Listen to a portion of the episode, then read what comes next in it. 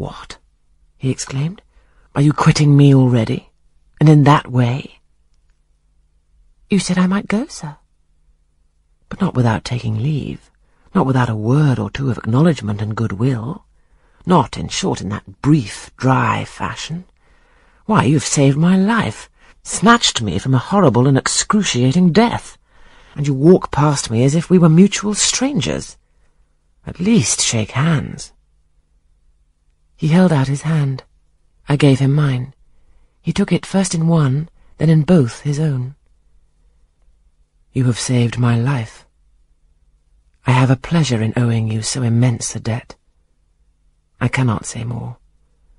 Nothing else that has being would have been tolerable to me in the character of creditor for such an obligation. But you, it is different. I feel your benefit no burden, Jane. He paused, gazed at me. Words almost visible trembled on his lips, but his voice was checked. Good night again, sir. There is no debt, benefit, burden, obligation in the case. I knew, he continued, you would do me good in some way, at some time.